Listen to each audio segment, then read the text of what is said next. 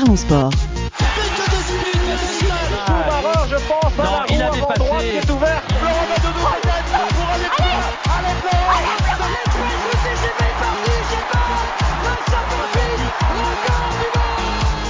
Parlons Sport. Une émission animée par Gilles Bombard. Bonjour à toutes et à tous, très heureux de vous retrouver dans Parlons Sport. Chaque semaine, retrouvez-nous à la radio, sur les réseaux sociaux et en podcast Parlons Sport au cœur des débats et de la Coupe du Monde pour clôturer cette fin d'année. Sont présents avec nous et distribuent toujours le jeu dans l'émission, c'est Julien Mathieu. Salut Julien. Salut Gilles, salut à toutes et tous. Double finale ce week-end et double déception pour elle, c'est Shaima. Salut Shaima. Salut Gilles, salut à tous. Il n'est pas anti-Coupe du Monde, il ne sèche jamais ses finales. Vous l'avez compris, c'est l'animateur de l'anti-sèche sur Marmite FM. Julien Denervaux est là. Salut Julien. Salut à tous, un plaisir de vous retrouver. C'est aussi son retour dans l'émission entre balle jaune et balle rond. C'est Freddy. Salut Freddy. Salut Gilles, salut à tous. On a avec nous un supporter dont le club a été omniprésent durant la finale. Jeff. Salut Jeff. Salut Gilles, salut à tout le monde. Enfin, toujours présente dans les phases finales des grandes compétitions, même dans les moments les plus ternes, c'est Julie. Salut Julie. Salut Gilles, salut tout le monde. Parlons sport en tenue de vice-champion du monde. On part tout de suite pour une mêlée 3 étoiles. Hé, hey, Toshiba, là-bas, oh Tu veux que je t'apprenne à tirer les dans un ballon, là, connard? When the seagulls follow the trawler, it's because they think sardines will be thrown into the sea. Tu sais combien je te paye, là, pour, pour jouer avec tes pieds, connard? L'Argentine au bout du suspense arrache sa troisième étoile et quel triomphe c'est la première couronne mondiale pour Messi qui a brillé, qui a sombré durant ce match? On va revenir sans concession sur cette finale très, étonnante. Euh, messieurs, dames, je vous propose qu'on commence par parler de cette première mi-temps. Euh, première mi-temps euh, vraiment assez spectaculaire, première mi-temps à sens unique puisque l'Argentine a dominé euh, de la tête et des épaules cette équipe de France. On a senti les Bleus totalement inhibés, totalement tétanisés, euh, tétanisés par l'enjeu. Euh, très franchement, enfin, je pense que c'est le joueur argentin de Paul, de Paul quand euh, quand il met ses quand il fait ses premiers ses premières fautes là en début de match, euh, tout de suite il a donné le ton. Euh, D'ailleurs, je sais pas si vous vous souvenez de de cette image deuxième faute de De Paul en deux minutes. L'arbitre vient le voir, il lui explique qu'il faut pas qu'il continue comme ça. De Paul, de, de Paul, enfin il y en avait rien à battre. très très concrètement, on, voit son on voit son air là. Euh, il était là, il avait euh, il avait pris l'air euh, comment dire du euh, du lascar quoi, hein, qui fout la misère à, toute sa classe euh, au collège. Bah c'était l'ambiance, c'était l'ambiance vraiment. Première mi-temps, c'est c'est une faillite collective pour l'équipe de France. Je pas, euh, sais pas ce que vous en pensez, euh, messieurs dames. T'as raison, Gilles De Paul. Pour moi, c'est l'homme de cette Coupe du Monde. En tout cas, c'est le, le, visage que je retiendrai de cette Coupe du Monde parce que, euh, bah voilà, c'était un guerrier. Effectivement, t'as raison. Dès la, dès l'entame du match, le ballon est français, on le perd tout de suite. Et qui est sur le ballon, c'est De Paul. Voilà, c'était vraiment pour moi euh, l'homme de cette Coupe du Monde. Et effectivement, comme tu l'as dit, faillite collective pendant même pas que pour la première mi-temps. Les 60-70 premières ouais. minutes, c'était n'importe quoi. Moi, honnêtement, j'ai eu honte. Je pense qu'on a tous eu honte. On était écœurés. C'était pas le, visage de l'équipe de France qu'on connaissait. Euh, et puis surtout, là, voilà, c'est une finale. Donc, tu es devant le monde entier. Tu montres ce visage-là devant le monde entier. Bah, je pense que c'est ce qu'on craignait. Hein. Moi, c'est un peu pour ça que dans les pronostics, euh, j'avais peur par rapport à l'Argentine. C'est que c'était qu'on qu qu soit trop euh, pris par l'enjeu et que, l'enjeu nous, envahisse. On a, beaucoup vendu la France et nous, on est beaucoup plus, on est meilleur en fait quand on est outsider ou qu'on nous attend ouais. pas ou qu'on nous critique. Là, on nous a encensé, la presse internationale disait qu'on avait l'étoffe d'un champion. Moi, ça me, c'est pour ça que j'arrivais pas à dire euh, que la France allait gagner haut la main, surtout que là, l'Argentine avait faim. Vraiment, c'est un peuple qui a faim. En plus, c'est un peuple qui est en crise. Ouais au-delà du football et on sait très bien que quand il y a cette hargne enfin euh, Messi et on l'a bien vu euh, d'ailleurs quand il a marqué son, son tir au but, il a tiré la langue. Moi, j'ai jamais vu Messi avec un, un, caractère comme celui-ci. On voyait vraiment que c'était une équipe qui était transcendée et nous on l'était pas. Alors euh, après qu'on soit vu par le monde entier ou pas, en tout cas euh, j'ai pas forcément eu honte moi, mais je me suis surtout dit euh, qu'est-ce qui se passe? Quand est-ce qu'on va se relever? Quand est-ce qu'on va avoir un vrai schéma tactique? Quand est-ce qu'on va sentir qu'on a autant de hargne? Moi, franchement, comme comme tu l'as dit, ça a pas duré une mi-temps, ça a duré 70 minutes au moins. Et encore, c'est un penalty qui nous a réveillés, quoi. Donc, euh, il y avait il y avait aucun euh, aucun appel de balle. Euh, Rabiot, je l'ai pas vu. Bon, après, il était malade, donc peut-être que on peut leur donner quelques excuses mais, ça reste que Rabiot n'était pas là, Griezmann, enfin ils étaient tous transparents quoi. Julie, ouais, faillite, faillite collectif quoi. comme dit Gilles, notre colonne vertébrale était totalement absente. À la fin des 90 premières minutes, on a plus, euh, on a, on, a perdu Griezmann, on a perdu Giroud, Varane est obligé de sortir euh, lors des prolongations parce qu'il est totalement cuit. Il y a eu un moment dans le match où euh, on n'avait plus de notre colonne vertébrale qui nous a permis d'arriver en finale. c'est clair. Après, moi en plus, je ne sais pas à quel point c'était bon signe de de sortir Giroud à la 45e. Moi, je pense que, je sais pas, on va pas refaire le match. Il y a eu après, euh, ils ont montré un, autre visage et, on a vu euh, quand même une belle équipe de France. Donc, on, sort euh, moins frustré, je trouve, que si ça s'était terminé à la 90e. Mais ça reste que je pense qu'il aurait dû faire ces changements après la mi-temps pour montrer qu'on repartait sur un autre match, qu'on faisait table rase du passé. Et là, je trouve que d'avoir changé à la 45e, on a envoyé un signal qu'on était dans le doute. Et... Ouais, carrément, carrément. Euh, dès, la 40e minute, hein, et, et, et c'est assez rare. Julien, est-ce que tu partages euh, ce point de vue? Oui, bah alors moi je suis totalement d'accord avec vous. Je pense qu'il a manqué énormément de grinta dans cette euh, dans cette 70 premières minutes. J'avais l'impression qu'on était à l'entraînement. Euh, et vous savez, à l'entraînement, avant les matchs, on regarde toujours les matchs des autres équipes. Bah là, on a regardé le match de l'Argentine, on a découvert leur jeu en fait au moment du match où nous on était dedans. Donc on a oublié de jouer. Donc c'est pour ça aussi que cette défaite, elle est entre guillemets logique dans le sens où quand t'as pas joué pendant 70 minutes, tu peux pas t'attendre à gagner quelque chose. Alors oui, ah, bah oui, elle est, elle est méritée, euh, elle est méritée et euh, par, par les Argentins. Voilà, maintenant euh, il y a une réaction des Bleus, certes, mais une réaction de Kylian Mbappé avant tout, qui, qui met ce premier but qui fait douter l'Argentine et on savait que ça se passerait comme ça euh, parce que l'Argentine l'a prouvé sur d'autres matchs de la Coupe du Monde où euh, on pense aux Pays-Bas notamment, on pense à l'Australie où ils mènent et ils se font rattraper et ils doutent et ils se font rattraper jusqu'à leurs deux buts à chaque fois. C'est ce qui s'est passé pour nous. il fallait les faire douter bien avant la 70e minute. Voilà. Maintenant, euh, bah aujourd'hui, c'est comme elle disait Julie, c'est un peuple derrière. Euh, voilà, c'est comme en France, on avait besoin de cette victoire pour faire du bien aux esprits. Bah, c'est la même chose en Argentine. Et là, euh, bah, en Argentine, vous avez Dieu, vous avez Maradona, et maintenant vous avez Messi. Ouais, frustré aussi, j'imagine, Shaima. Euh, pas vraiment frustré parce que je l'avais senti, je l'ai dit la semaine dernière, il faut il faut pas surestimer l'équipe de France et c'est ça qui lui porte un peu la poisse, ça a toujours été le cas. Euh, je suis d'accord avec euh, ce que a dit Julien de Nervo et Julie. Euh, là, c'est c'est même pas le mérite d'un match euh, de, de poule de Coupe du Monde, le match qui a été joué ce soir. Les Argentins l'ont amplement mérité. Ils ont ils avaient faim, comme disait Julie, et ils ont vraiment joué la France était totalement absente. Je comprends même pas pourquoi ils ont ils ont fait sortir euh, Griezmann. Euh, je sais pas, c'était la première. Ouais, bah, il est sorti plus tard, hein. Il est sorti plus tard, Griezmann. Hein, euh, oui, enfin. Euh, il est sorti, euh... sorti de Giroud et Dembélé euh, dès la première mi-temps. Ouais. Non, mais euh, Giroud et Dembélé, c'est c'est légitime parce que Dembélé il était absent malheureusement. Il, il avait son chaud, il pouvait faire des fautes facilement qui qui handicapaient l'équipe. Mais Griezmann, c'est le chef d'orchestre. Euh, au moins, si on peut garder au moins un ou deux cadres de l'équipe, je, je garderai Griezmann. Au moins pour le penalty, pour être sur au but, il aurait marqué. On n'aurait pas eu le résultat de Aurélien ou de, ou de Kingsley Coman, quoi. C'est pas dit, les tirs au but, on sait jamais. C'est souvent les grands joueurs qui loupent aussi. Franchement, les tirs au but, c'est... Ouais, un peu la ouais, c'est vrai, c'est vrai. Non, en termes, de pronostic, il a fait, il a, il a plus réussi. C'est euh, chaque penalty, il les a réussi. Griezmann, c'est rare qu'il les loupe. Hein de toute manière, les, les pénalties, c'était, c'était perdu d'avance, on le savait. Euh, attendez, messieurs, dames, messieurs, dames, on y revient juste après pour les pénalties. L'avis de Freddy et puis de Jeff euh, sur euh, la première mi-temps. Euh, après, au niveau du, du match, c'est, c'est vrai que au niveau de la première mi-temps, c'est vrai qu'il y avait, pour moi, il y avait une équipe sur le sur le terrain. On avait une grosse domination de, de l'Argentine. Je, je rejoins un peu un peu tout le monde.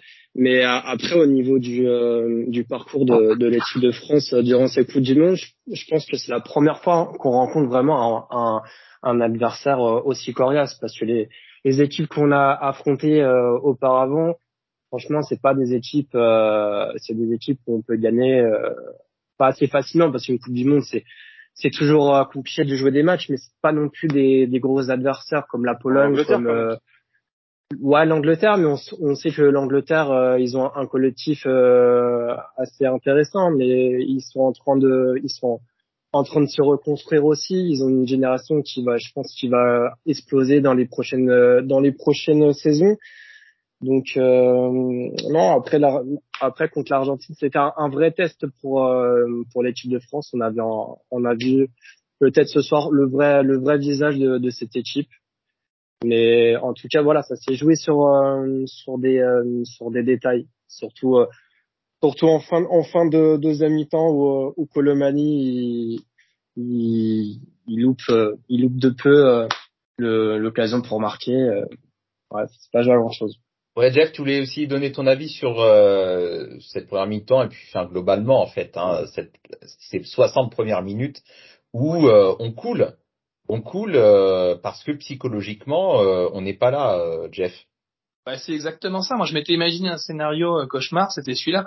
Moi, j'avais regardé dans tout le mondial, je m'étais dit, il y a deux équipes à qui on a l'impression qu'il peut rien leur arriver. Il y a l'Argentine, où c'est plus une Coupe du Monde, c'est carrément une croisade pour eux. Ça se sentait, chaque match, c'était vraiment un combat, euh, que ce soit dans, l'état d'esprit ou même sur le terrain, la façon de se déplacer et de jouer.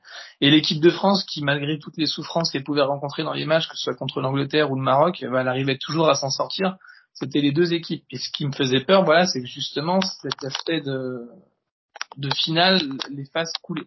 Et c'est exactement ce qu'on a vu pendant 65 minutes. Je crois on n'avait même pas cadré un seul, même pas tiré un seul tir cadré pendant 60 minutes. C'est moi, j'avais baissé les bras. Quand j'ai vu le premier but, déjà, j'ai eu peur. Le deuxième, j'y croyais plus du tout. Clairement, dans l'état d'esprit, de ce que j'ai vu des joueurs, on a vu des joueurs qui, comme Griezmann, qui était, comme vous disiez, justement le chef d'orchestre de l'équipe. Là, c'était l'antithèse de son mondial. C'est-à-dire c'était le jour et la nuit entre ce qu'on a vu euh, du début du mondial et c'est sur, puis sur cette finale.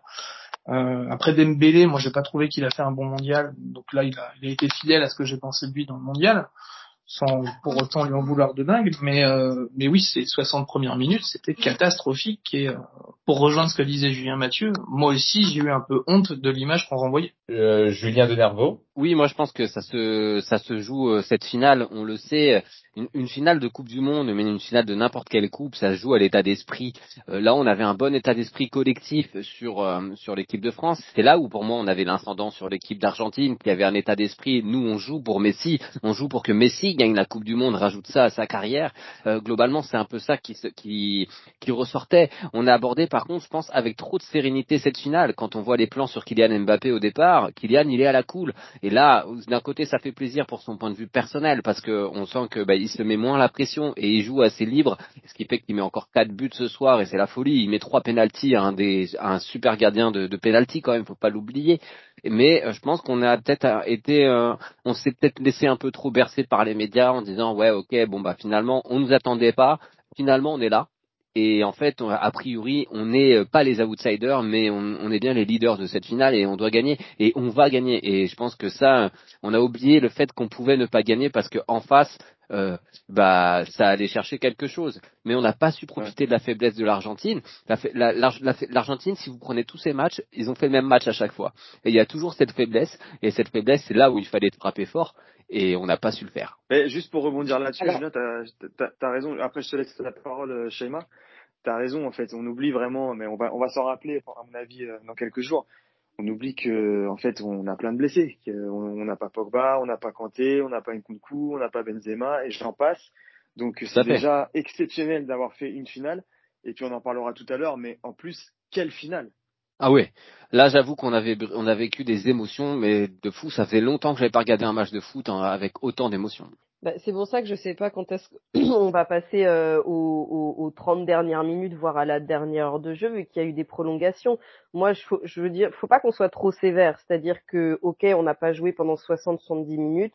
Moi, j'ai pas trouvé qu'ils avaient la grosse tête ou qu'ils étaient euh, euh, justement relâchés. Moi, je pense plutôt qu'ils hum, étaient, euh, ils avaient la pression de on, on, est euh, après le Brésil et c'était il y a très longtemps la deuxième équipe à gagner euh, la Coupe du Monde d'affilée, deux fois d'affilée pardon. Donc moi j'ai plutôt l'impression qu'ils étaient pris par l'enjeu plutôt que par la grosse tête Et ensuite, l'Argentine, au vu de leur jeu, ils ont un jeu difficile. Ils ont quand même des gros hacheurs de jambes, quoi. C'est incroyable. Les tacles qu'ils ont faits. Moi, je me demande même comment euh, les joueurs français ont pas terminé avec euh, avec des genoux euh, cassés ou des ligaments croisés. Enfin bref.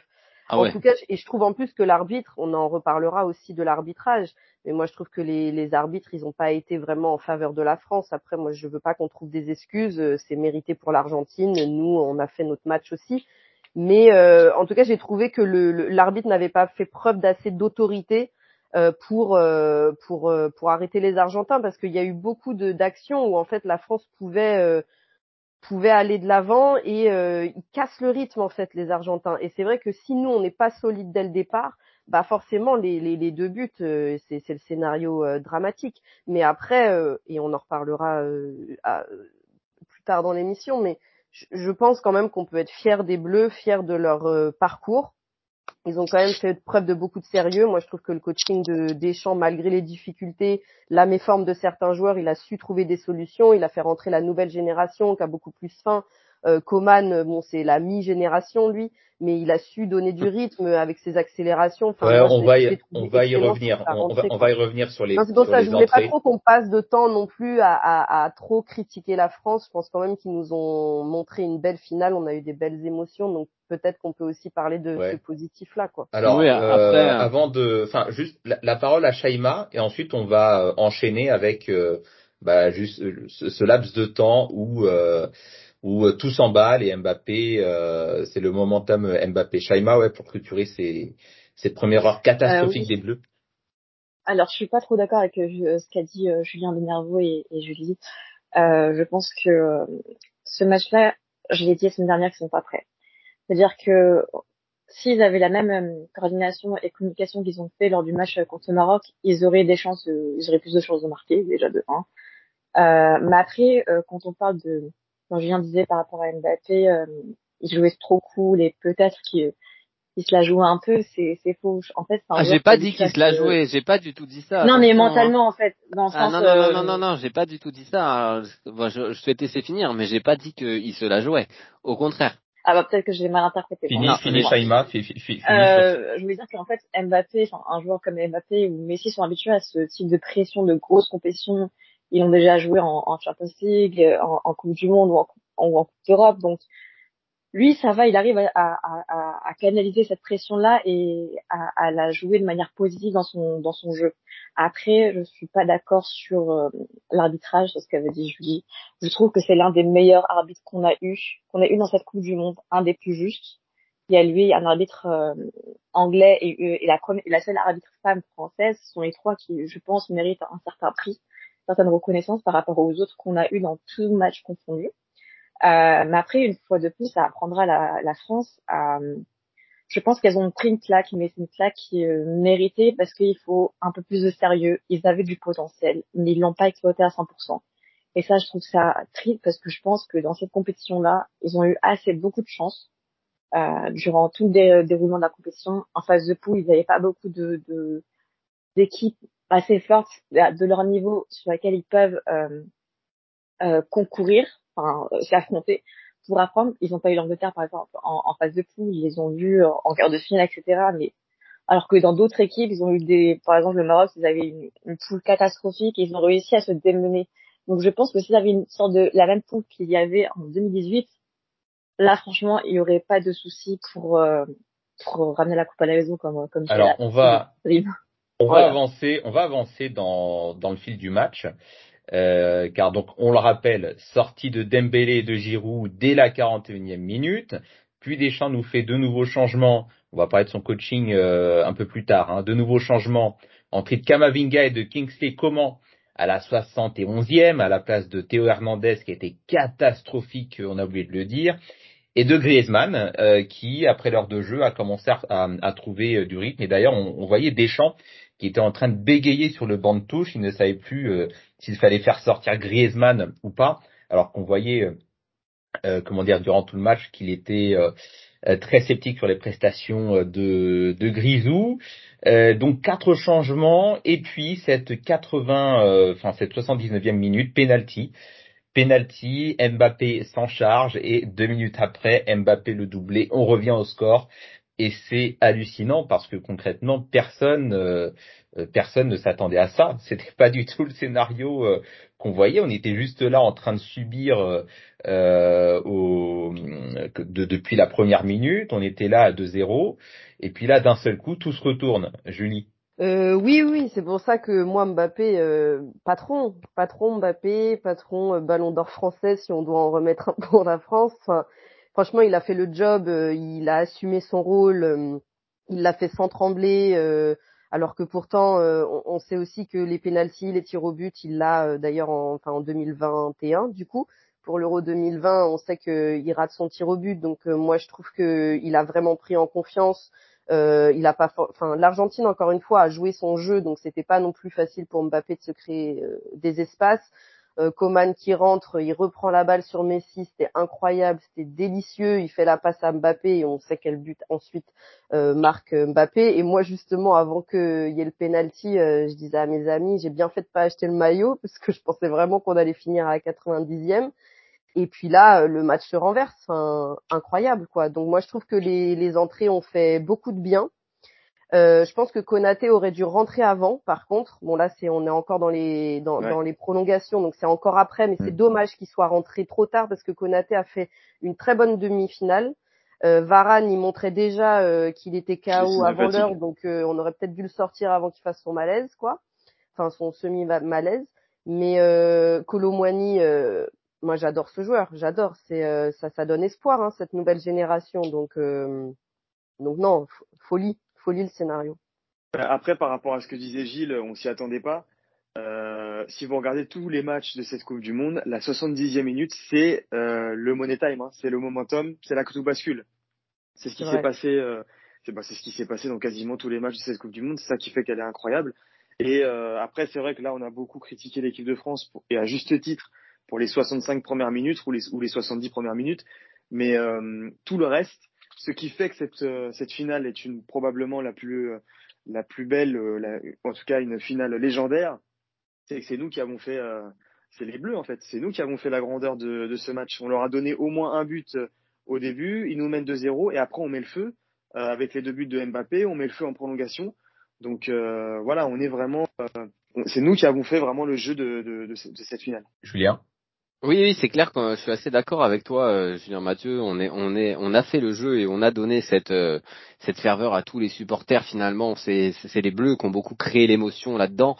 Mais mine de rien, euh, l'Argentine aussi, puisque à chaque fois l'Argentine a dominé. Et c'est là où je voudrais quand même qu'on appuie un petit peu. Alors, je suis d'accord avec vous. Faut pas trop appuyer sur la tête des Bleus. On est quand même en finale. On va jusqu'au tir au but. On peut pas aller plus loin. Voilà. avec une équipe B ou voire C. Voilà, donc franchement bravo l'équipe de France et, elle a, et elle a réussi à parce qu'elle a aussi embarqué un peuple français qui ne soutenait pas forcément euh, la Coupe du Monde, etc. Il y avait beaucoup de boycotts et tout, et je pense qu'il y a beaucoup de gens qui ont adhéré au fil et à, mesure de, ces, de, cette, de cette Coupe du Monde qui est montée crescendo, on va dire. Euh, et du coup, euh, faut quand même pas qu'on oublie que sur ce match, euh, on s'est fait prendre au piège des Argentins de la même manière trois fois de suite. La première, on a pris deux buts, on s'est fait dominer. Ensuite, on a galéré à essayer de marquer ce but qui les ferait douter. On a marqué ce but qui les fait douter bim, dans la foulée, on en remet un deuxième. On savait que ça se passerait comme ça. Ensuite, on fait quoi? On reprend un troisième but parce qu'on n'est pas assez solide. Et euh, voilà. Et Messi est encore là, faut pas l'oublier. Hein, il n'est pas sorti. Voilà, il met ce but. Euh, alors on est au fond du but pour aller chercher la balle. alors euh, c'est compliqué. Mais derrière, eh ben on remarque. Et après, qu'est-ce qui se passe? Eh ben on se refait encore piéger parce qu'on sait que de toute façon au penalty c'est compliqué, on y reviendra tout à l'heure. Mais finalement, ce match, il est en trois phases et c'est trois fois la même phase et on, à aucun moment on tire une leçon de, des phases précédentes. Ouais, Julie, je sais pas si tu voulais t'exprimer, mais euh, je suis d'accord avec toi. Les entrées de Marcus Thuram et de Colomwani, alors ne se sont pas n'ont pas vraiment produit d'effet en, en première mi-temps, mais c'est une fois que l'équipe s'est vraiment libérée à partir de l'ordre de jeu, ou euh, peut-être que bah, finalement le pressing constant des Argentins euh, a produit aussi euh, bah, comment dire des effets néfastes sur leurs euh, conditions physiques. On rappelle, ils avaient déjà fait aussi des, des, des prolongations avant. c'est au moment où l'Argentine commençait à, à piocher qu'on a repris euh, la main et inversement, hein, c'est au moment où le, les Français se sont un petit peu désinhibés euh, que les Argentins euh, ne couraient plus aussi vite que lors de la première heure de jeu. Mais, mais comment dire, moi mon propos c'est de dire que Deschamps, en fait, peu importe les changements qu'il fait en première mi-temps, euh, ça n'aurait pas eu d'impact après la 60e minute. C'est pour ça que je, reste un peu dubitatif sur la sortie de, Giroud, parce que très franchement, il aurait pu faire, il aurait pu sortir n'importe qui euh, de ce 11 de départ. Euh, il fallait tout simplement que les Bleus se réveillent, qu'ils prennent confiance en, en, eux. Et ouais, j'ai été agréablement surpris par euh, bah, par ses entrées en jeu. Thuram a fait le job. Colomwani a été euh, très bon dans l'intensité. Euh, il l'a joué un petit peu euh, à l'Argentine en, en, donnant des petits coups à chaque fois qu'il euh, qu'il intervenait sur euh, sur des transmissions de balles. Euh, donc ouais, c'est plutôt c'est plutôt encourageant. juste ouais, bah, Kamavinga, latéral gauche, faudra qu'on m'explique un jour. Ouais. Ouais, bah ouais, quand même, ouais, ça c'est vraiment. Bah, pour le coup, il a été bon. Alors, il a été catastrophique contre la Tunisie. Là, il a été plutôt euh, plutôt correct. Euh, ah, il m'a fait peur sur certaines actions. Franchement, euh, il, a il été fait peur un peu, ouais. Mm. Je, je, Julie, vas-y ah, pour catastrophique. Non, moi je je bah, pour revenir quand même, ouais. En fait, je trouve que en première mi-temps, il y a eu un peu rupture de confiance, de lien de confiance, je trouve, entre Deschamps et les joueurs. Là où en demi, justement, je crois qu'il dit, euh, il veut sortir Giroud, puis il dit attends, attends, attends, il temporise avec son entraîneur adjoint. Et là, euh, Giroud marque, je sais plus, c'était, je sais plus que, quel match ou l'Angleterre, je, je suis un peu perdu dans les matchs. Mais c'est vrai que là, ouais, voilà, c'était contre l'Angleterre où c'était beau en fait qu'il ait dit attends un peu, attends, temporise. Et là, euh, c'est Giroud qui nous remet euh, dans la course. Donc c'est pour ça que je reste un peu dubitatif sur les choix euh, à la 40e, 45e et peut-être qu'il aurait dû laisser un petit peu plus de chance à Giroud, voir à la mi-temps quel était l'état d'esprit du 11 de départ et euh, ensuite faire les changements plus à la 60e et, et, et, la 70e pour faire rentrer les fraîcheurs euh, euh, que sont euh, la nouvelle génération quoi. Moi je suis pas forcément d'accord avec vous là-dessus. Moi non plus. Moi non plus parce qu'on va faire Vas-y. Alors alors Julien Denervo développe, vas-y. Ouais, je suis pas d'accord parce que je trouve que mine de rien, quand il fait ces deux changements, alors ouais, tout à l'heure Julie, elle a dit un truc assez juste en disant ouais, ça montre que mine de rien, on est dans le doute, le fait qu'on change, mais ça montre aussi que finalement euh, la stratégie et la compo de base est pas bonne et donc il faut vite s'adapter, il faut vite changer quelque chose. Et quand on voit les deux entrées au départ, et eh ben il se passe quand même quelque chose. On commence à avoir un peu d'action, on commence à, à, à, ressortir, à relever un petit peu la tête, ce qui fait qu'on prend pas ce troisième but qu'on a failli prendre à la mi-temps, à la première mi-temps, et on va au vestiaire avec que deux buts. Et du coup, on arrive et on a vu quand même que c'était, euh, on a eu peut-être cinq minutes où on, s'est dit ok c'est possible, donc il y a quelque chose à faire. Et donc après moi je sais pas ce que ce que Dédé il dit euh, euh, au, comment dire dans les vestiaires, mais derrière on voit que l'équipe de France, bon, elle, elle revient pas totalement pareil, euh, mais elle se fait quand même dominer, hein, clairement. Et après elle joue qu'à partir de 70 minutes. Après, en tout cas, je pense que ces changements ont fait du bien et que il a été intelligent de faire ça à ce moment-là, chose que tout le monde n'aurait pas fait. Ouais, moi, ça, ça, ça, crée un déséquilibre en fait, Gilles. Ça crée un déséquilibre. L'entrée de Thuram crée un déséquilibre euh, Colomwani aussi, Dembélé son rôle dans ce match, j'ai pas l'impression que c'était de, de, de mettre le, le ballon vers l'avant, c'était de mais, mais, mais, en quoi en quoi il crée un déséquilibre l'entrée de Thuram, je comprends pas. Ça permet parce que les Argentins ils s'attendent pas à jouer contre Thuram tout de suite, enfin il y a plein de choses. Ah, dans et ce de toute façon Thuram il peut jouer à gauche, il peut jouer au centre et, et, et intervertir avec Mbappé. Et puis même, tu mets un joueur qui a, qui et qui se dit pas qu'il va jouer la finale de la Coupe du Monde. Là, il est là, bim, il joue.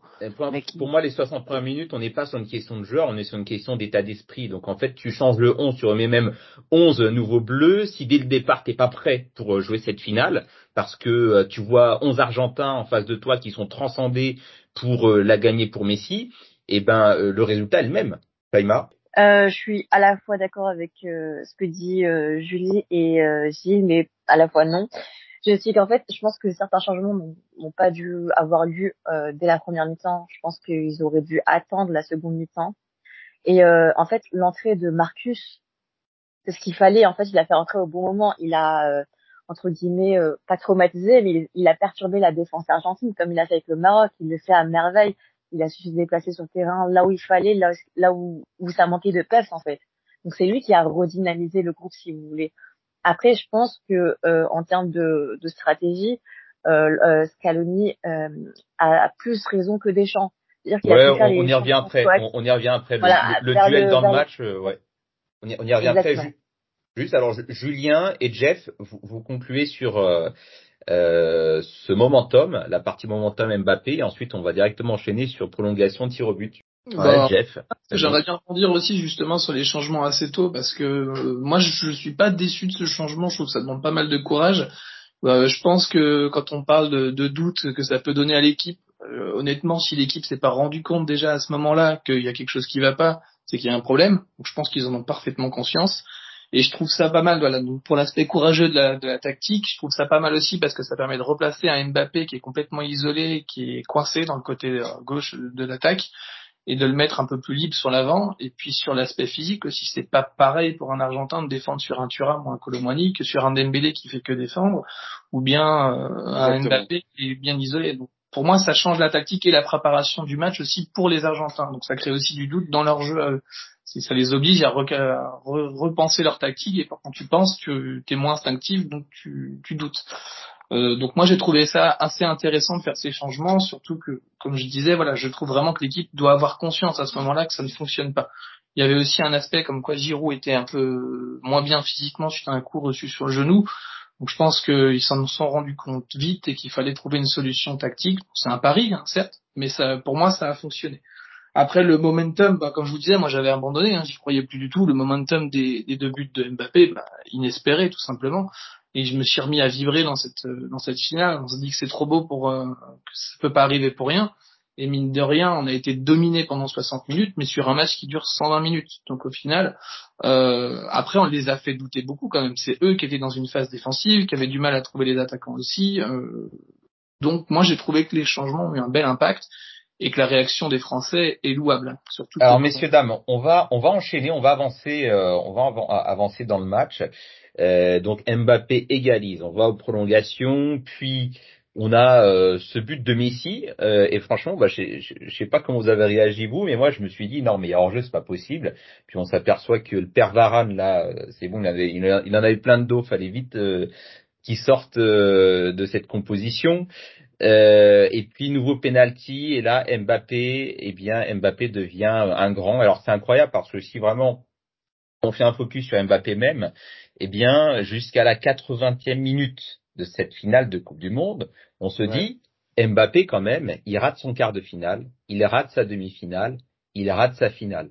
Donc finalement, euh, bah, il, il, sera dans l'ombre de Messi euh, euh, euh, pour l'instant parce que Messi, bah, c'est la légende euh, et, et, Mbappé, bah, il, il rate concrètement ses matchs clés. Et puis Mbappé met un but, et puis il met deux buts et il met encore une fois le but de l'égalisation, donc doublé sur penalty pour lui à la 118e.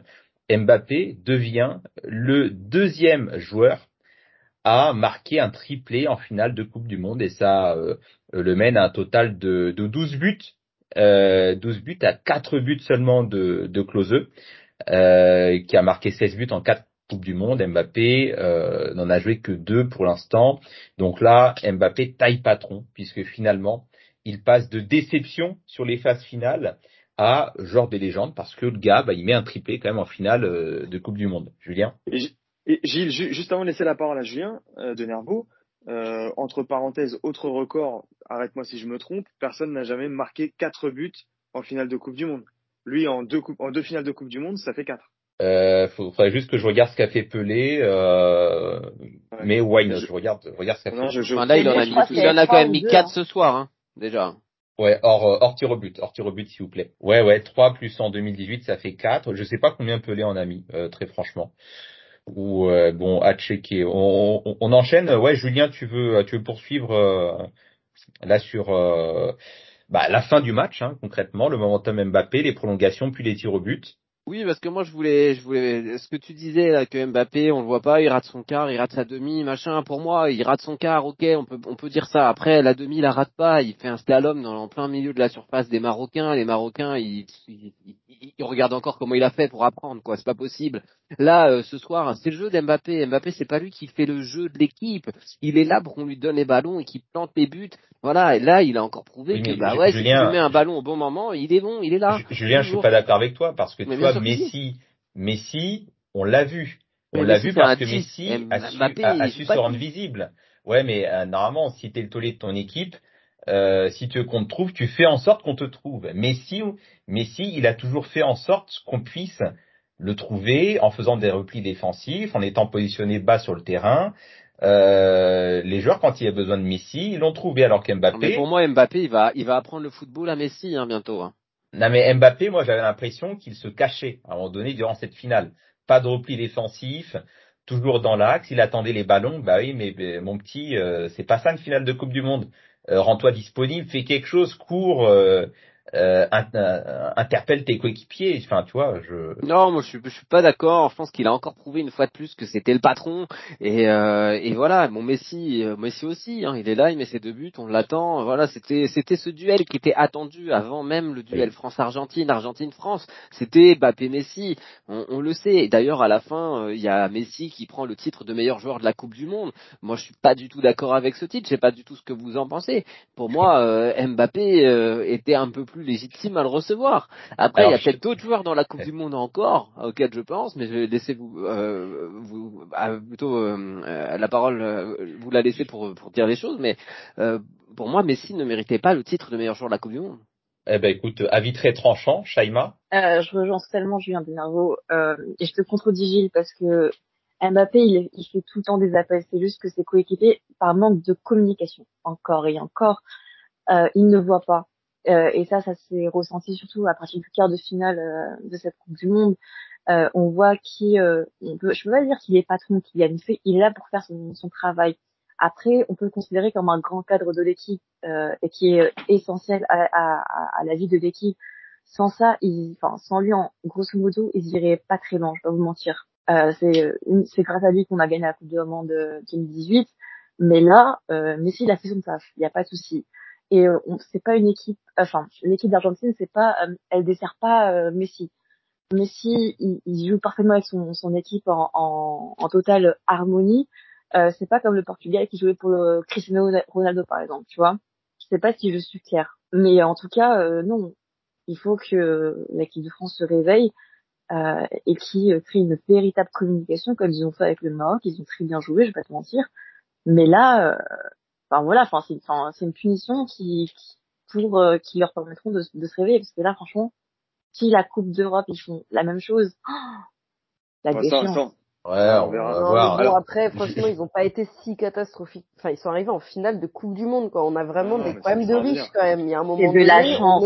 Non, de la chance. on est là. Non, franchement, on est solide. On a, euh, on a un des meilleurs entraîneurs du monde.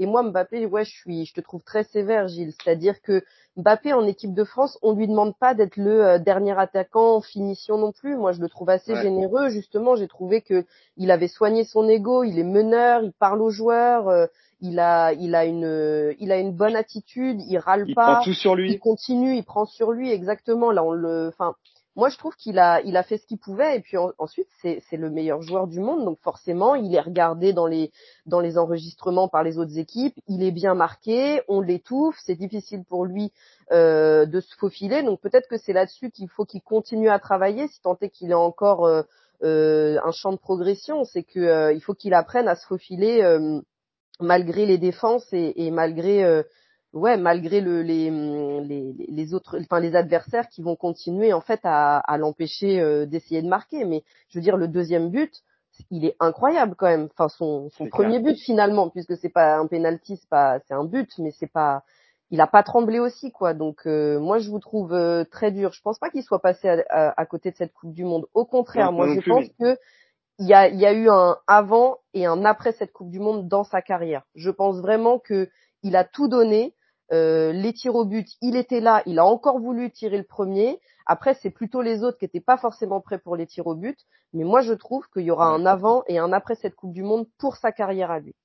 Julien, et ensuite on enchaîne sur les tirs au but. d'accord avec toi. Vas-y, Julien. Pour, prolonger euh, ce que dit euh, Julie, je suis pas d'accord qu'il soit passé à côté de son match contre l'Angleterre. C'est lui qui apporte le décalage, qui mène au but de de Chouameni. Face Exactement. au Maroc, c'est lui qui apporte le décalage, qui mène au but Exactement. de Colomboigny.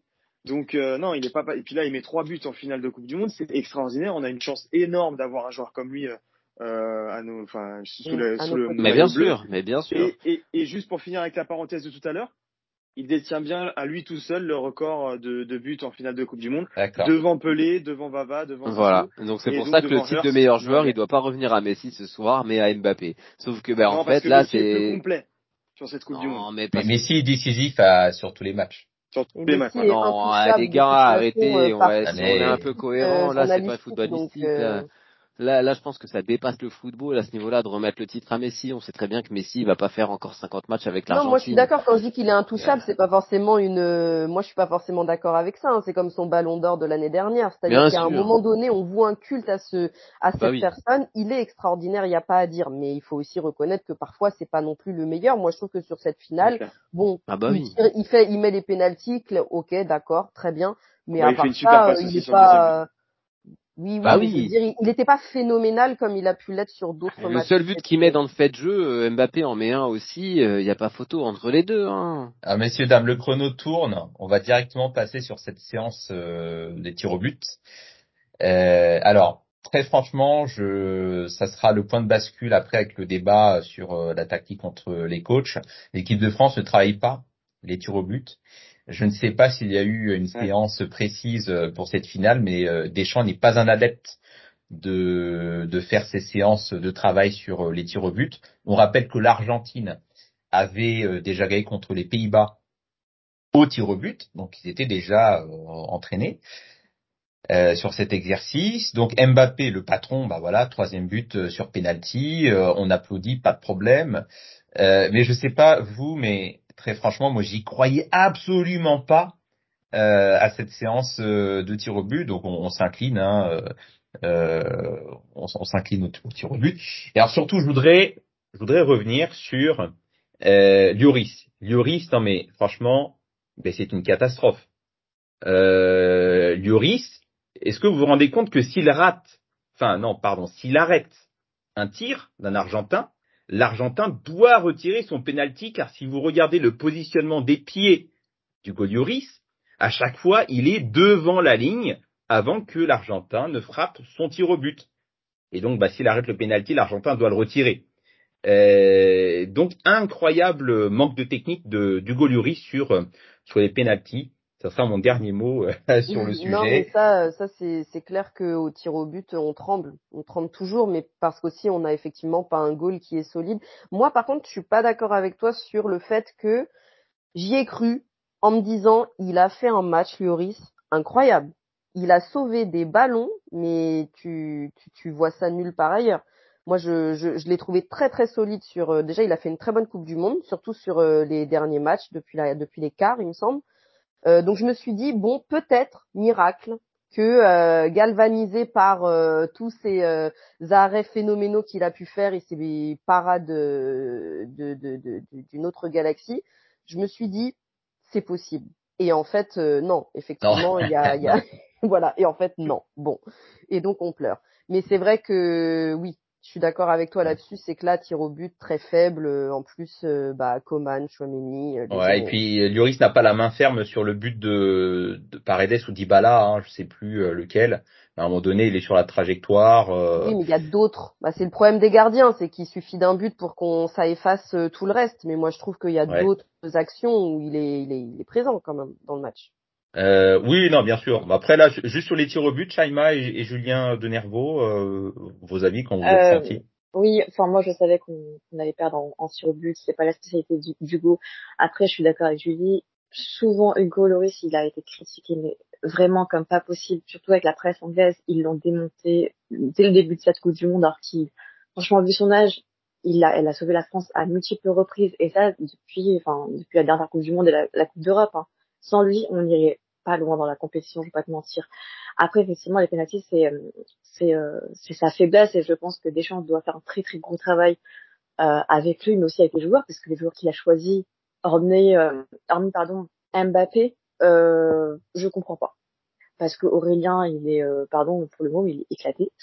Euh, Coman, je sais pas ce qui s'est passé. Euh, Est-ce que c'est son genou qui lui a fait encore souffrir, qui, qui, lui, a, qui lui a permis de, de perdre son ballon lors de ce, ce penalty-là Bah non, mais enfin, Euh, il tire à mi-hauteur. Tu vois là, c'est une question de stratégie. euh, il a pas. J'ai- pas trop compris parce que je est-ce que c'est à cause de sa blessure qu'il a eu euh, au, plus tôt dans le match ou pas du tout? Mais après, Hugo Loris, je suis désolée, mais il y a lui, Yacine Bounou et Navas, ils devraient avoir un prix de, de meilleur goal. Hein. Euh, parce que là, franchement, dans cette compétition, ils ont marqué l'histoire, je vais pas mentir. Julien? Euh, oui, oui, du coup, moi, pour réagir par rapport à ça, à cette finale au tir au but, pour moi, déjà, enfin, une finale au tir au but ou n'importe quel match de foot gagné euh, avec ce, système de tir au but, déjà, je trouve ça affreusement, affreusement moche.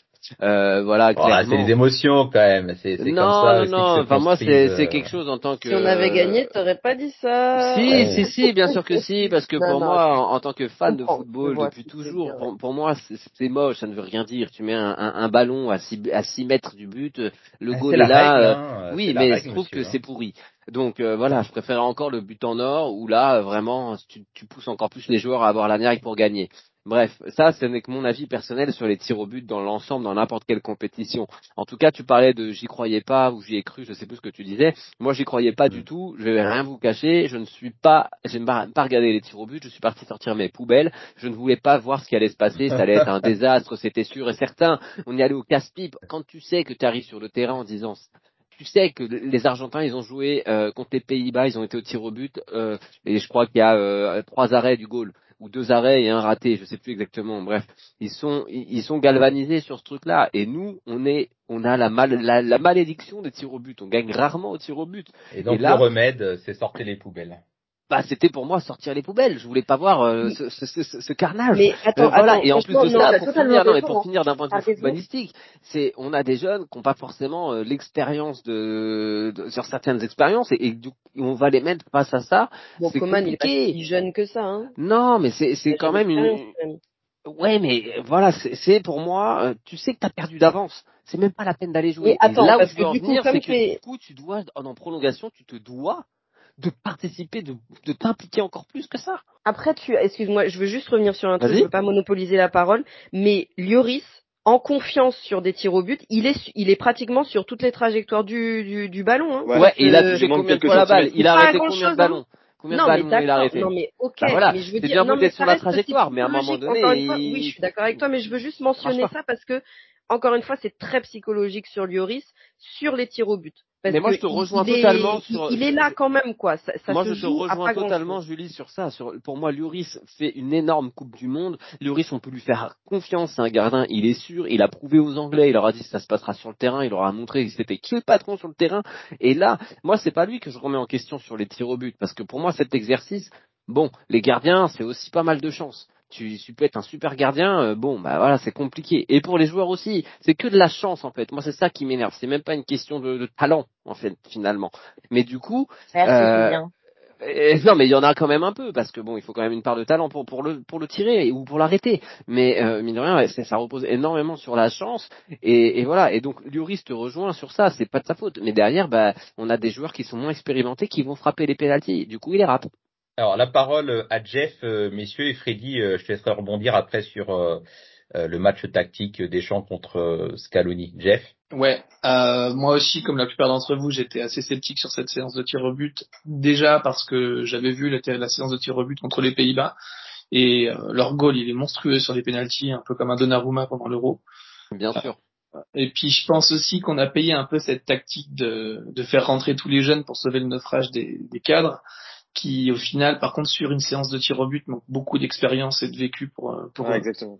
pour une séance de tir au but dans une finale de Coupe du Monde. Après, euh, la dernière de Colomboigny avant la prolongation, si elle rentre, c'est tout un autre discours qui s'ensuit, mais euh, pour des tirs au but, là on paye cette tactique. Mais vous imaginez le nombre de tirs au but qu'on a vu dans cette finale quand même?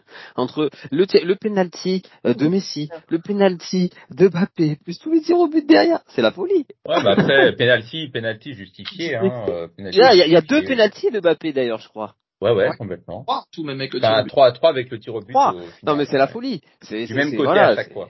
C'est voilà, c'est pas un match Après, de les, foot. ça. les pénalties, euh, les pénalties de ce match-là, ils étaient totalement justifiés. Il y a rien à dire. C'est pas comme dans certains matchs où il y avait des pénalties qui. Alors moi j'ai quand même un doute à sur le premier. Hein. Le premier penalty, Non, j'ai un petit Ah doute non, non, quand si, même. hein. si, si, si. Ah, si, si. Quand tu vois le, replay de la, de, Mais du bon. réalisateur, franchement, il y a. Après, tout à l'heure, a ça a été partout. évoqué l'arbitrage. Je crois que c'était par Julie. Euh, bon, pour moi, je pense qu'il y a eu un bon arbitrage. Euh, il y a eu des, des faits de jeu. Enfin, des, des fois, il a laissé l'avantage pour jouer. Voilà, il y a eu des trucs qu'on.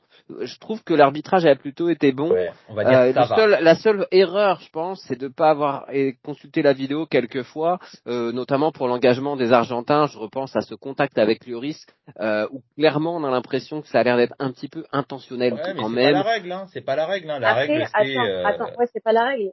Non, mais après, Ah, euh, pour l'accident de, de Yoris, c'était dangereux pour moi. Il y, a, il y aurait au moins minimum carton jaune, voire carton Ah bah rouge. oui. Il a bien carrément euh, coupé le, le, le souffle et c'est dangereux. Et encore, Loris, il a persisté pour qu'il puisse jouer.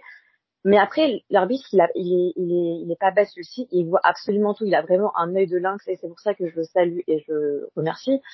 C'est Mais un il t'embrasse. Il vient de m'envoyer un texto. Il t'embrasse. non, mais c'est un des meilleurs arbitres qu'on ait eu dans cette compétition parce que cette compétition, elle peut être critiquée pour de nombreuses raisons, dont l'arbitrage. Je suis désolée. Pendant toute cette compétition, pour moi, il y a eu que trois arbitres qui, qui étaient justes.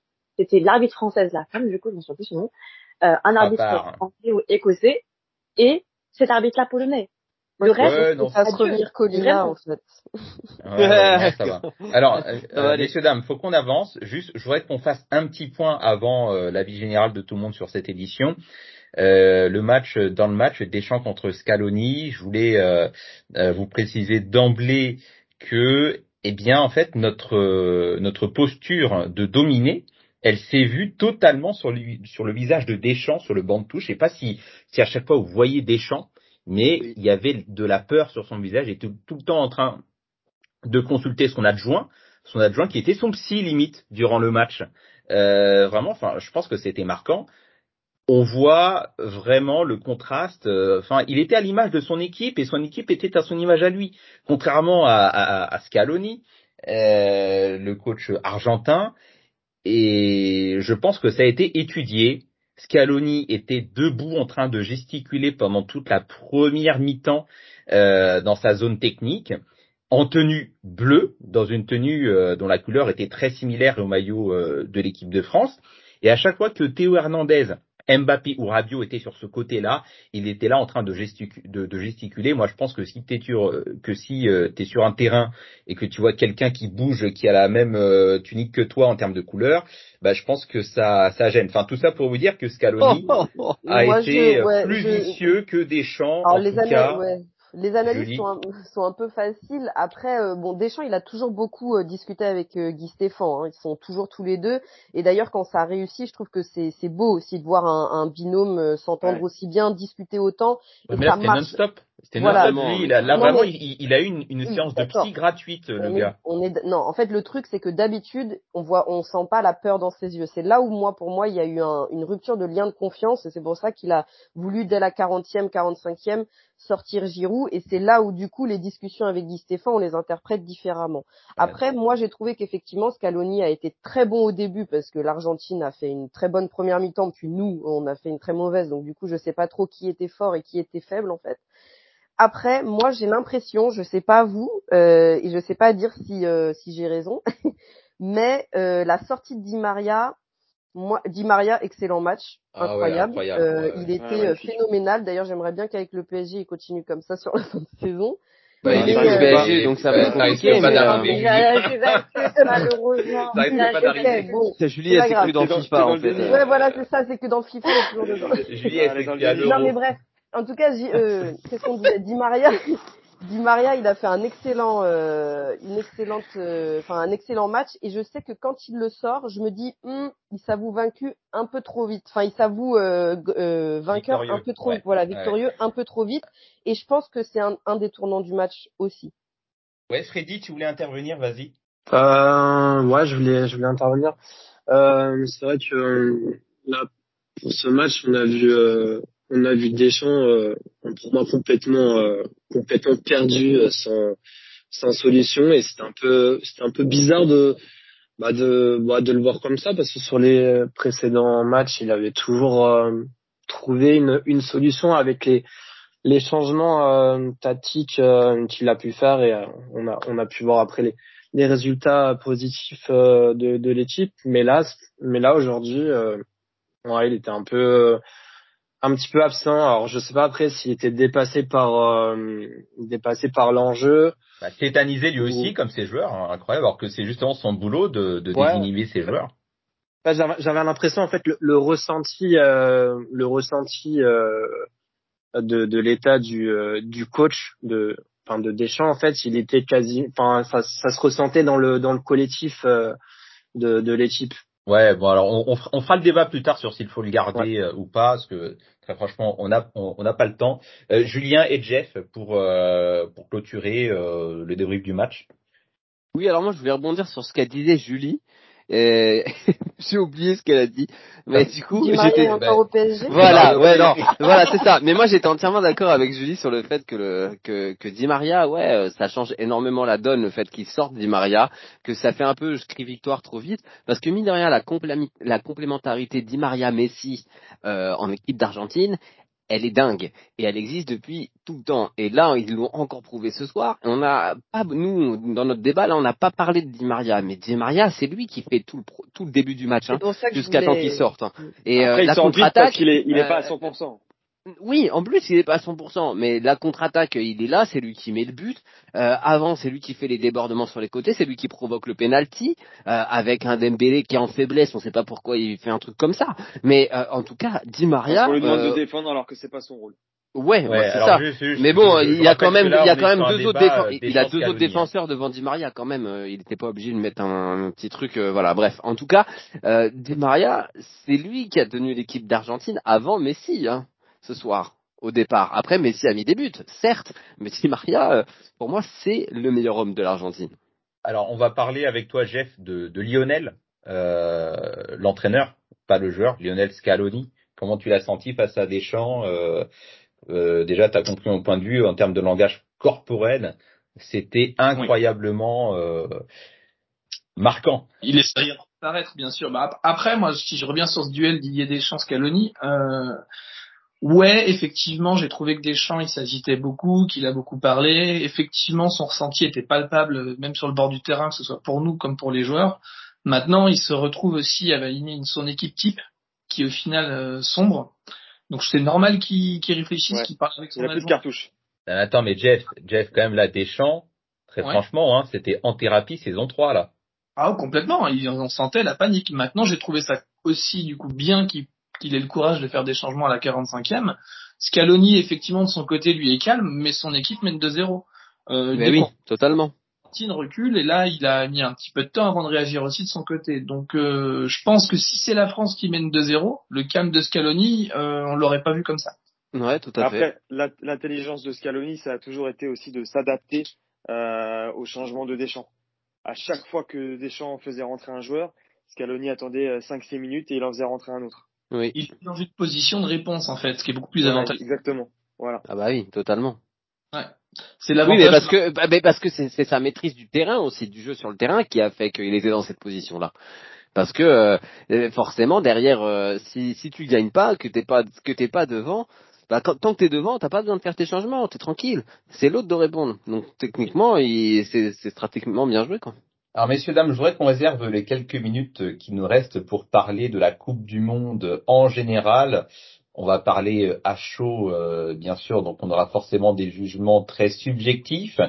Vos avis euh, sur cette édition euh, Julien, Julien Denervaux, euh, voilà, comment tu t'es senti? Est-ce que c'est l'une des plus belles coupes du monde que tu as pu vivre? Coupe du monde assez étonnante parce que finalement, je sais pas si on a eu euh, du beau jeu durant cette Coupe du Monde. On a eu euh, des, beaux matchs quand même, ne serait-ce qu'en termes de, de, de scénario renversant, euh, même scénario, tu dirais toi Julien, de nerveux dans ton milieu. Ouais, alors moi, pour moi, c'est oui, c'est ça exactement, scénario, mais au cinéma. Mais du coup, euh, moi, je crois que c'est la première fois où je regarde pas une Coupe du Monde, où je regarde pas tous les matchs de l'équipe de France. Clairement. Euh, j'ai même regardé d'autres matchs, hein, certes, mais j'ai pas regardé beaucoup de matchs par rapport à toutes les autres coupes du monde. Euh, Il y avait ce, ce manque d'engouement autour. Euh, euh, voilà, il y, avait, y avait plein de choses. Hein. Je pense que c'est notamment dû aux médias, tout ce qu'on entend, etc. Même si moi je, je regarde pas beaucoup. Ouais, il y a eu beaucoup de choses. Après, euh, bon, c'est vrai que moi je me suis pas senti euh, imbriqué euh, dans cette Coupe du Monde et embarqué dans cette Coupe du Monde. C'est monté crescendo, comme je disais tout à l'heure. Je pense que je suis pas le seul supporter à avoir été dans ce cas-là. Euh, j'avais toujours un œil dessus. J'avais envie qu'on aille loin, évidemment. J'avais ce petit espoir. Au départ, j'y croyais pas. hein. Pour moi, euh, on sortirait en huitième et c'était terminé. Euh, après, bon, au final, il, il se passe ce qui se passe. On va jusqu'en finale. Oui, bah une finale, c'est pas un match de foot qu'on vient pour décorer. On a envie de gagner. Une finale, ça se gagne. Point. Ça se joue pas. Ça se gagne. Ouais. Est-ce Et que- voilà. Et là, bah on a perdu. Donc euh, voilà. Mais en tout- oui, dis-moi, Jim. Est-ce que vous êtes d'accord si je vous dis que c'est pas la Coupe du Monde du beau jeu, mais plutôt la Coupe du Monde du, du pragmatisme? Les équipes se sont adaptées au Deschamps de 2018 et euh, ont fait un peu du, du, du Deschamps, euh, c'est-à-dire parfois laisser la possession, euh, réagir en contre, euh, prier pour que la star de l'équipe euh, fasse une différence. Euh, je sais pas si vous êtes de mon avis. Je sais pas. Pour Ouais. moi, c'est une Coupe du Monde au mois de décembre, mais déjà c'est compliqué, quoi. Si, si, complètement, Gilles, euh, t'as as raison, c'est du pragmatisme. Et c'est ce qui a permis justement à toutes ces, ces équipes un peu mineures, qu'on considère en tout cas comme étant un peu mineures dans le foot in- international, bah, de, de, de réussir ces exploits-là et de renverser euh, des matchs, euh, comme je vous l'ai dit tout à l'heure, à la 70e minute, en prolongation. Tu Et penses au Maroc moi- hein, notamment. Hein. Maroc notamment, mais il y en a eu plein, même. euh, Le Cameroun aussi. peut- Oui, mais même même en partant du, du, du premier match, euh, enfin de l'un des premiers matchs, l'Arabie Saoudite contre l'Argentine. Enfin, il y en a eu plein, vraiment. Il y en a eu tellement dans cette Coupe du Monde que pour moi, c'était un plaisir de regarder tous ces matchs, l'ensemble de ces matchs, et ça en fait pour moi en tout cas la plus belle euh, la plus belle Coupe du Monde que j'ai pu voir, ça c'est sûr. Euh, Jeff, la plus belle aussi, euh, l'une des plus belles pour toi aussi? Ouais, moi, dans le même principe, je partais assez sceptique sur cette Coupe du Monde, peu d'engouement avec la saison, l'état de l'équipe de France et autres. Je m'attendais pas à ça. Et j'ai eu la chance de voir beaucoup plus de matchs que dans la précédente, notamment toutes les poules ou ces choses-là. Et, euh, et oui, je me suis vraiment éclaté pendant toute la Coupe du Monde. Il y a eu des surprises, il y a eu les money time, comme disait Julien, euh, où à chaque fois les, masques, les matchs basculaient. Donc c'était vraiment impressionnant dans les scénarios surtout. Après, quand tu parles de pragmatisme, pour moi, ça c'est le football moderne. Maintenant, c'est euh, tout est tactique, tout est vidéo, tout est analyse. Euh, Ouais. C'est pas pour rien que le Brésil gagne plus depuis plus de 20 ans. euh, enfin, depuis pareil pour l'Espagne. Voilà. Ouais, Pour moi, dommage, do- dommage pour le Brésil. Hein, D'ailleurs, euh, je pense qu'il y a, j'ai- pas eu le Brésil pratiquer un tel football depuis euh, le Brésil 2002, mais euh, ça n'a pas été euh, concluant. Euh, Julie, et puis après on va clôturer avec euh, les avis de Freddy et Shaima. Vas-y Julie. Euh, bah moi j'ai trouvé que c'était moi justement c'est l'une des coupes du monde je pense où j'ai regardé le plus de matchs puisque euh, euh, c'est vrai que j'étais aussi sceptique au départ en me disant ah, c'est l'hiver ça va couper le championnat. Puis euh, finalement je crois qu'on s'est tous laissés euh, euh, emporter en fait euh, par euh, bah, par le fait que ça vient mettre de la gaieté aussi dans cet Tout hiver. En général le mois de novembre c'est souvent un mois long on attend Noël puis on sait pas. Alors que là euh, voilà on est le 18 décembre on va enchaîner sur les fêtes. Donc c'est plutôt ça c'est Si plutôt on a été sage, hein, bien sûr. Oui, c'est ça. Mais euh, moi, j'ai trouvé que c'était une Coupe du Monde équilibrée entre tous les continents. Et euh, ça, il faut quand même le noter. C'est la première fois que, euh, en phase finale, tous les continents sont représentés. Donc moi, j'ai trouvé que justement, c'était euh, c'est la Coupe du Monde qui commence à montrer qu'il n'y a plus de pays en développement, des pays plus riches, des pays, euh, en tout cas en termes de football. Hein, évidemment qu'après économiquement et tout ça, c'est autre chose encore. Mais euh, moi, j'ai trouvé que tout le monde avait sa chance dans cette Coupe du Monde. Ça s'est vu, en témoigne euh, le Maroc en demi-finale. Euh, donc euh, moi, plutôt satisfaite de hum, la représentativité aussi. Et, euh, et du fait que bah peut-être que justement le fait qu'on soit plus tactique ou euh, ça laisse sa chance aussi aux, aux plus petites équipes de bien décortiquer les failles des grandes équipes qui elles ne peuvent plus se reposer sur leurs acquis et sont obligées aussi de s'adapter euh, à la hargne, euh, à la rage et à l'envie euh, de gagner euh, des entre guillemets petits qui commencent à montrer que bah eux aussi peuvent être grands et sont ont leur place en fait. Donc non, moi plutôt euh, satisfaite de cette Coupe du Monde et de tous les scénarios improbables qu'on a pu vivre. Moi j'ai vibré sur des matchs qui étaient pas ceux de la France et ça ça m'est pas souvent arrivé. Mais C'est Freddy. très juste ce que tu dis avec la représentation de, de tous les continents et, et voilà pour tout, du coup pour ça je vote pour Julie présidente moi. Oh là là, et non. Ouais, j'ai gagné un vote. Euh, Julien Denervaux qui a été influencé par, par Emmanuel Macron euh, durant cette cérémonie. Ah bah oui, Freddy, mais parce que parce que le commentateur de TF1 m'a dit attention, Manu enlève sa veste. Alors là, je me suis dit c'est génial, moi aussi je peux être commentateur de foot hein, si c'est pour dire ça. Freddy, vas-y.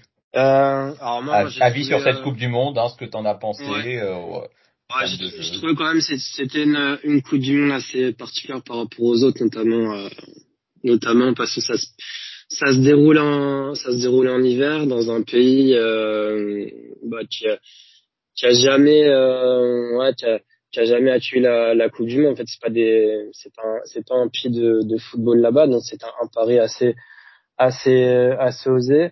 Euh, sinon après. Euh, ouais, moi j'ai vu que c'est un, un football, euh, un, un, un, football maintenant qui est, qui est différent. On est plus dans un football euh, tactique, que, par exemple euh, lors de la Coupe du Monde en Allemagne où il y avait vraiment des, des, enfin des, enfin c'était di- di- différent.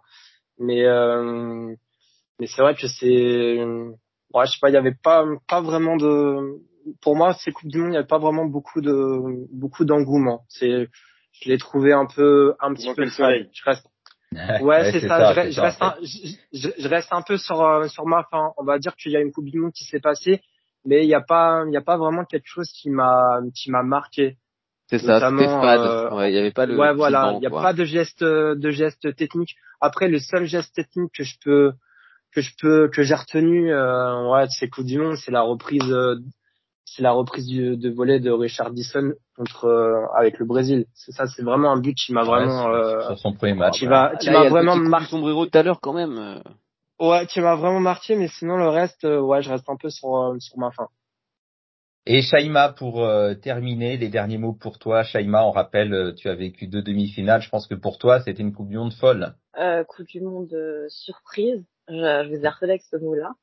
Euh, après, moi, j'y, comme Julien Dinarvo, euh, c'est, euh, j'y croyais pas à l'équipe de France quand j'ai entendu l'annoncement de, bah, l'annonce de Deschamps sur TF1 sur euh, l'équipe qui va mener, enfin, qui représentait la France à la Coupe du Monde. Malgré les blessés, je pense qu'il y a eu plusieurs problèmes et qu'il a dû faire avec. Euh, j'étais très sceptique et je, et je regardais pas la France comme je la, je la regardais en 2018 ou en, ou en 2014.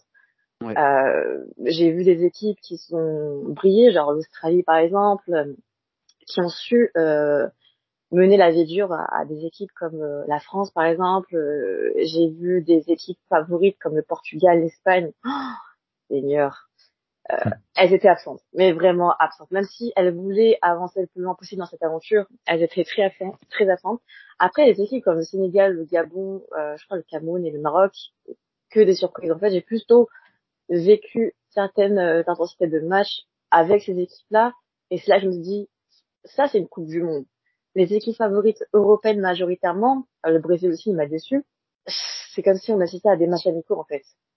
Ouais, mais euh, attention, attention, c'est quand même Brésil quart de finale, Portugal quart de finale. Oui, oui. Euh, tout le monde ne peut pas aller en demi. Il y a que il y a que quatre Non. places. Et ben voilà, en face il y a le Maroc, en face du Portugal, le Maroc qui sont dépend. là. Et du coup, mais faut après, faire, faut dépend faire des gaffe. équipes de poule sur, euh, sur qui euh, rencontre qui en phase de poule.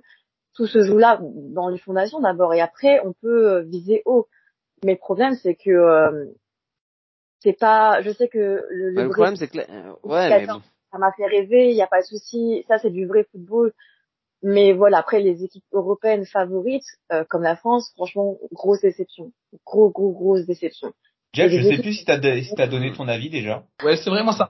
Ça m'évoque un petit peu aussi deux choses. Ça me rappelle un peu 2002 justement sur le côté surprise où on avait la Turquie et la Corée en demi. Sauf que là, on avait les demi où on n'était pas sûr de qui allait passer sur les deux côtés en fait. Et euh, en plus, on était dedans, donc un peu mieux qu'en 2002 quand même. Ouais. Euh, j'ai beaucoup aimé ça. J'ai beaucoup aimé aussi le fait que bah, une Coupe du Monde qu'on annonçait catastrophique du fait que ce soit au Qatar pour des raisons politiques et autres. Ben, au final, j'ai trouvé que l'accueil, la- le ressenti des supporters, c'était une vraie fête, tout dans la même ville. Ouais. Donc c'était un pari qui m'a surpris positivement aussi. Donc après, je reste, euh, ouais, je reste sur ma fin parce qu'on perd en finale, mais dans l'ensemble, on a vécu une Coupe du Monde assez surprenante. Et puis on, on a mangé une finale qui, même si on la perd, était exceptionnelle. Ah, elle était folle. Ah, elle était folle, riche en émotions, mais un truc de ouf. Hein. On n'a jamais, ça fait longtemps qu'on n'a pas vécu Bien, ça. il faut, il faut une fin euh, aux émotions, euh, messieurs dames. On a beaucoup euh, débordé, mais je crois qu'on a été complet, hein, puisque là, on a été vraiment dans les arrêts de jeu du temps additionnel, messieurs dames. C'est pour vous dire. Hein, on a Comme beaucoup la débordé. on a beaucoup débordé. Merci à vous. On se retrouve après les fêtes de Noël pour de nouveaux matchs, de nouveaux débats et des formules pour vos futurs régimes alimentaires, bien sûr, dans Parlons Sport. Passez de bonnes fêtes.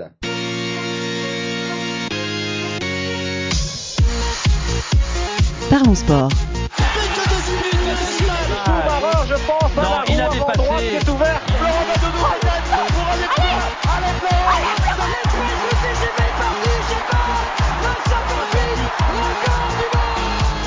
Parlons sport. Une émission animée par Gilles Bombard.